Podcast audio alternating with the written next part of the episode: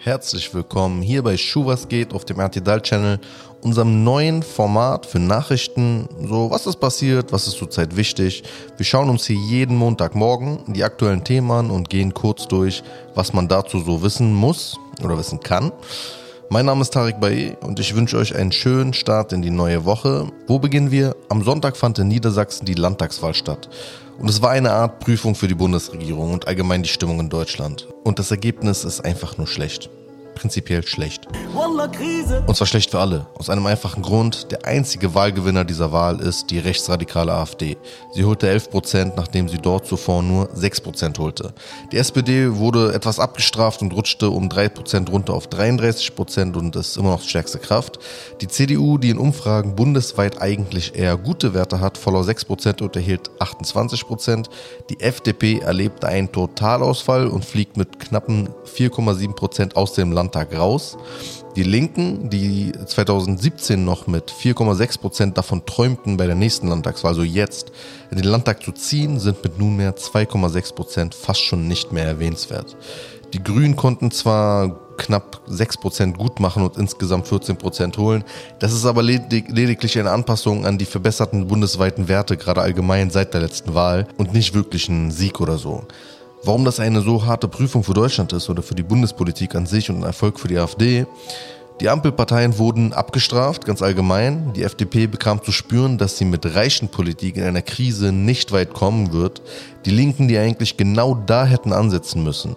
Und die einfachen Leute jetzt irgendwo halten abholen müssen oder abholen können, vor allem halt gerade mit Sozialpolitik, müssen erkennen, dass der Populismus von einer Wagenknecht und Co. halt vielleicht viele Klicks und Likes im Internet bringt, aber das Gebrüll nach Verhandlungen Putin am Ende keine Wahlgewinne bedeutet und man da einfach nichts von hat. Das war deine falsche Entscheidung. Ja, Bro, was?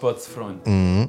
Der Populismus aus Reihen der CDU und der FDP und auch aus Reihen der Linken nutzte letztendlich nur der AfD. Fakt. Es ist altbekannte Regel. Am Ende profitieren die echten Extremisten. Ganz simpel. Ja, die Macht Krisenextremisten automatisch jetzt stärker? Sind wir gerade an diesem Punkt ange angelangt? Ähm, kann unter Umständen so sein, muss es aber nicht. Das sehen wir in Österreich gerade. Dort fand ebenfalls am Sonntag eine Wahl statt, und zwar die Wahl zum Bundespräsidenten. Der amtierende Präsident ähm, Alexander van der Bellen stand zur Wiederwahl. Ihr erinnert euch vielleicht, 2016 holte er im ersten Jahrgang 35 Prozent und setzte sich dann im zweiten Wahlgang sehr knapp aber nur mit 53 Prozent gegen den äh, Kandidaten der rechtsradikalen FPÖ, also sozusagen die AfD der Österreicher, der 46 Prozent erhielt, durch. Also war eine knappe Kiste. Dieses Mal gewann Van der Bellen im ersten Wahlgang schon direkt mit 56 Prozent und der FPÖ-Kandidat Rosenkranz, neuer Typ, erhielt nur 18 Prozent.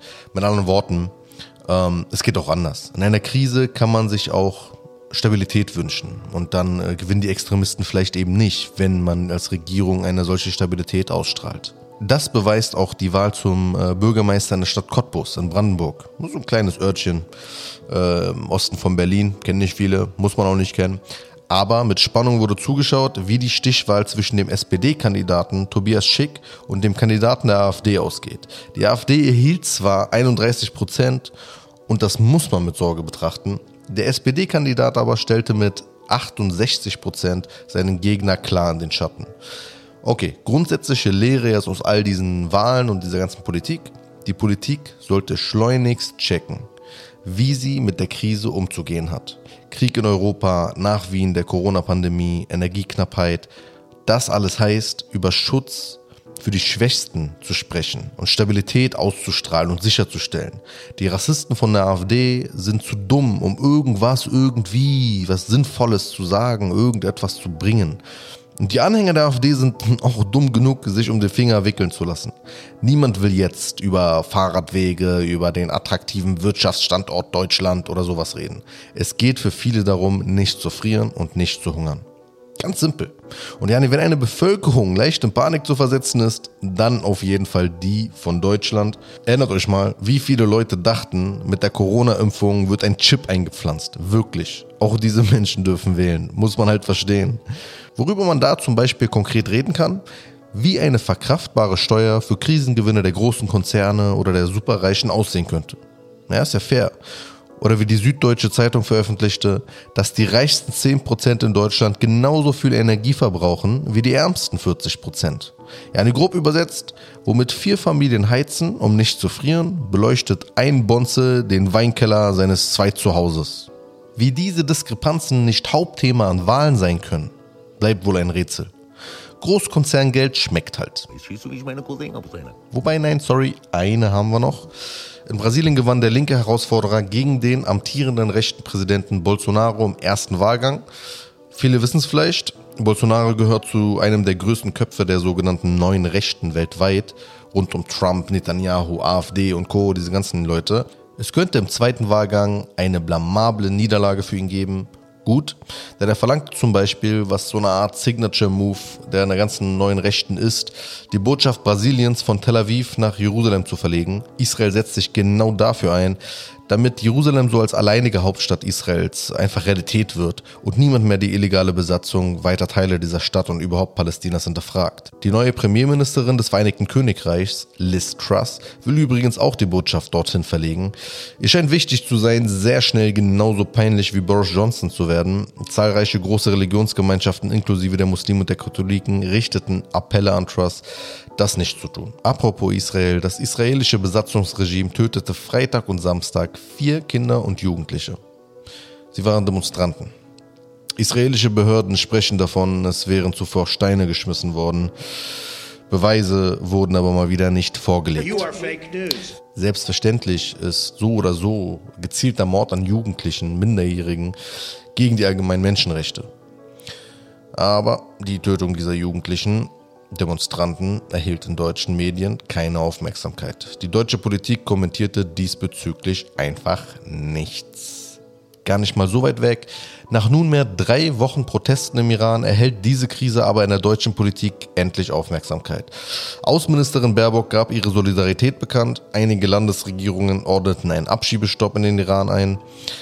Unterdessen schaffen es einige deutsche Medien aber immer noch nicht, den Protest der Iranerinnen und Iraner zu kommentieren und oder zu unterstützen, ohne gleichzeitig dabei antimuslimische Ressentiments zu verbreiten.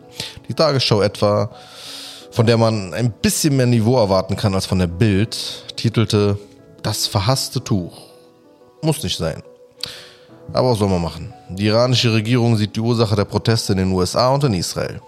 Klar, ich meine logisch, Polizisten aus Florida oder Besatzungssoldaten aus Tel Aviv schießen auch gerne mal auf Schwarz oder Palästinenser. Aber die Protestierenden im Iran wurden immer noch von der iranischen Regierung niedergeknüppelt. Statt die Argumente der Proteste anzunehmen, geht die iranische Regierung all in und macht eine Frage nationalen Sicherheit daraus. Kennt man. Menschenrechte sind halt so ein Ding. Das sah man letzte Woche auch bei der UN. Der UN-Menschenrechtsrat stimmte darüber ab, ob die Ergebnisse des Menschenrechtsreports über die Menschenrechtsverletzungen in China gegenüber den Uiguren diskutiert werden sollen. Ich betone nur diskutiert. Das Ergebnis der Abstimmung 17 Ja-Stimmen, 11 Enthaltungen und 19 Nein-Stimmen. Der UN-Menschenrechtsrat hat also per Abstimmung entschieden, über die Ergebnisse des Berichts nicht mal zu sprechen. Besonders interessant daran, unter den Nein-Stimmen sind Länder wie Indonesien, Katar, Pakistan, die Vereinigten Arabischen Emirate oder Kasachstan, also Länder mit muslimischer Bevölkerungsmehrheit, die sich aktiv dagegen entschieden haben, über die Verbrechen an den Uiguren, die deshalb verfolgt werden, weil sie eine türksprachige muslimische Minderheit sind, zu sprechen. Auch chinesisches Geld schmeckt halt. Deutschland stimmte übrigens mit Ja. Zurück zu Deutschland. Berlin soll ein ständiges Gremium zu antimuslimischem Rassismus bekommen. Das kündigte Berlins Justizsenatorin Lena Kreck von den Linken an.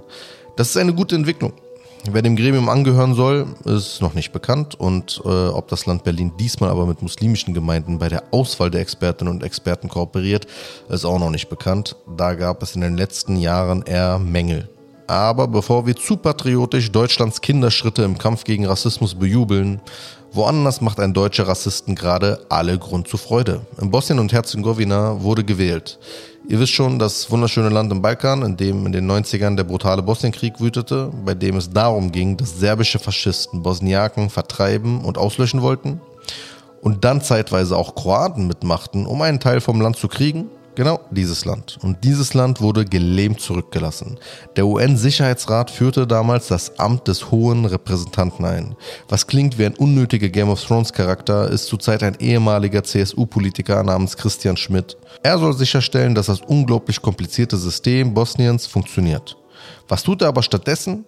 Er lässt sich von Kroatiens Regierung ein rassistisches Wahlgesetz aufschwätzen. Das gab der kroatische Ministerpräsident zu, oder besser gesagt bekannt. Durch das Wahlgesetz, das der liebe Herr Schmidt übrigens völlig undemokratisch einfach über die Köpfe aller hinweg einführen darf, sind kroatische Nationalisten in Bosnien gestärkt worden.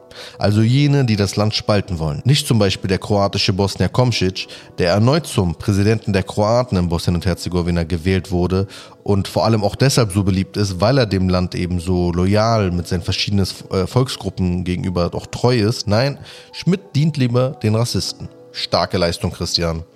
Was aber auch stark ist, Deutschland schweigt. Ein EU-Land attackiert die Demokratie eines anderen europäischen Staates mit Hilfe eines Deutschen und Deutschland chillt vor sich hin. Okay, ist jetzt vielleicht nicht eine allzu faire Behauptung. Die Gaslecks in Nord Stream, die Sabotage der Bahn und dann auch noch äh, Demonstrieren in Berlin, 10.000 äh, AfD-Anhänger. Deutschland hat eigene ernste Probleme. Und man fragt sich, Erleben wir gerade wirklich, wie unvorbereitet Deutschland ist, wenn es Krieg in der Nähe gibt und man sich nicht raushalten kann? Ich meine, wir sind nicht mal echter Kriegsteilnehmer und trotzdem wird massiv Druck ausgeübt. Die AfD ist Putins trojanisches Pferd. Wissen das eigentlich alle? Oder ist das egal, weil man bei dem ersten Empfinden von Komplikationen schon abkackt? Wir werden vermutlich noch einige Komplikationen erleben. Eine ernstzunehmende Regierung wäre in der Hinsicht natürlich praktisch, um den Zusammenhalt zu wahren. Vielleicht kriegt sie es noch hin. Denn wie gesagt, es gibt da so Leute, die sehr leicht Panik kriegen. Für den Fall der Fälle, dass Klopapier wieder knapp wird, investiert in Bidets und Brausen zur Nutzung oder als Anlage. Und glaubt mir, aber eine gute Nachricht gibt's noch. Das neue Promi-Boxen-Duell zwischen Zinnern. Spaß, Spaß, Spaß, Spaß, Spaß. Schenkt dieser irrelevanten Zeitverschwendung keine Aufmerksamkeit. Das sollte jetzt fürs Erste genügen. Abonniert uns überall, wo man abonnieren kann. Wenn euch unsere Arbeit allgemein gefällt, unterstützt sie bitte und genießt eure Woche.